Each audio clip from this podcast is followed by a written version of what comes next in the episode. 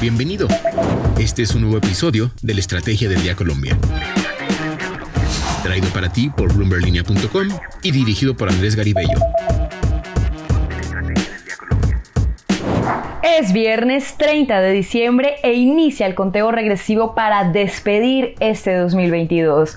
Hoy hablaremos del dólar que termina este año e inicia 2023 por encima de los 4.800 pesos.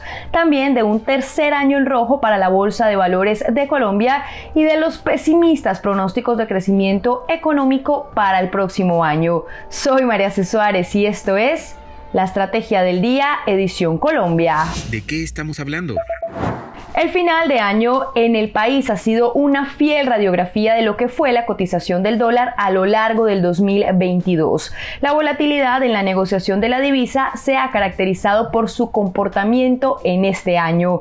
El dólar oficial en Colombia se ha movido alrededor de los 4.700 y los 4.750 pesos durante las últimas tres semanas. Sin embargo, solamente en la jornada de este jueves de ayer ha tenido un fortalecimiento de alrededor de 80 pesos. Es así como a pesar de iniciar la rueda de negociación en los 4.760 pesos, en las operaciones de la mañana se pasó la barrera de los 4.800 y cerró en 4.850 pesos.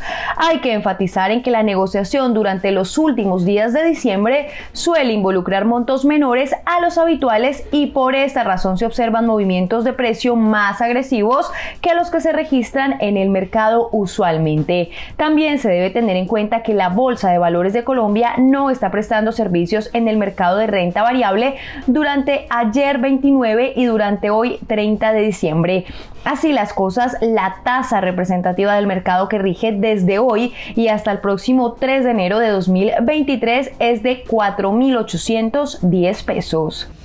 Lo que debes saber. Y ahora tres datos que debes saber para terminar esta semana. El primero, este jueves murió el llamado rey del fútbol, Edson Arantes do Nascimento Pelé, a sus 82 años y en una clínica de Sao Paulo, también en compañía de sus familiares, pues el futbolista ha sido el único en ganar tres veces la Copa del Mundo y fue una de las grandes figuras de este deporte en Latinoamérica y en el mundo. Falleció por una falla multiorgánica provocada por progresión del cáncer de colon que padecía. El segundo, este año los precios de materias primas como el, como el petróleo tuvieron significativos repuntes superando los 100 dólares por barril después del difícil momento que vivieron tras la caída en la demanda por la crisis derivada del coronavirus, entre otros factores. Pues bien, lo anterior representó mayores recursos para países productores y exportadores como el caso colombiano.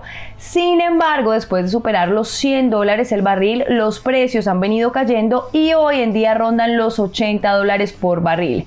Dicho escenario ha empezado a pasarle factura a las exportaciones del país.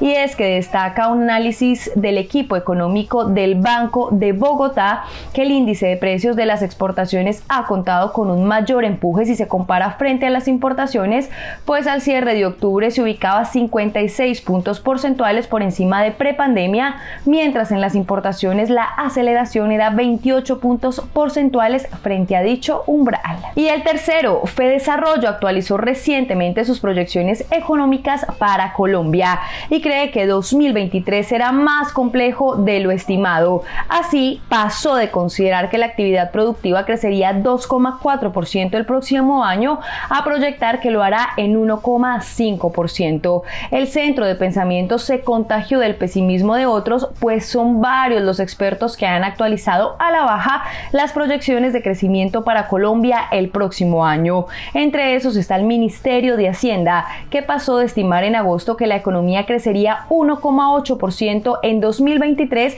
a considerar que lo haría 1,3%. El negocio de la semana. Y en el negocio de la semana hablamos de las acciones en Colombia que siguen sin levantar cabeza a pesar de reportar buenos resultados financieros y en algunos casos resultados récord. La Bolsa de Valores de Colombia cerró con su índice de referencia, el MSCI Colcap, en terreno negativo por tercer año consecutivo. En 2020, recordemos, con la llegada de la pandemia del COVID-19, el indicador bursátil de la BBC se derrumbó un 15% al año siguiente y a pesar del repunte del 10,7% del PIB en Colombia, el Colcap cayó otro 13% y este año cuando se esperaba que iniciara la recuperación, el índice se contrajo otro 8,9%. Hay que reconocer que además de la pandemia, el mercado de acciones en Colombia se vio afectado por la pérdida del grado de inversión en 2021 y por la incertidumbre política en 2022. La elección de Gustavo Petro como presidente le agregó presión adicional al mercado de renta variable. Ahora hablemos de emisores referentes y es que la bolsa de valores históricamente ha tenido tres acciones referentes, las preferenciales y ordinarias de Bancolombia y las de Ecopetrol. Pues bien, este año la petrolera ha reportado resultados históricos nunca antes vistos, pero aún así cerró el año con caída. Ecopetrol en 2021 cerró en 2.690 pesos y este año cayó hasta los 2.420 pesos. Lo contrario sucedió con Bancolombia. La acción preferencial creció en precio 4,8%, mientras que la ordinaria se valorizó el 22%.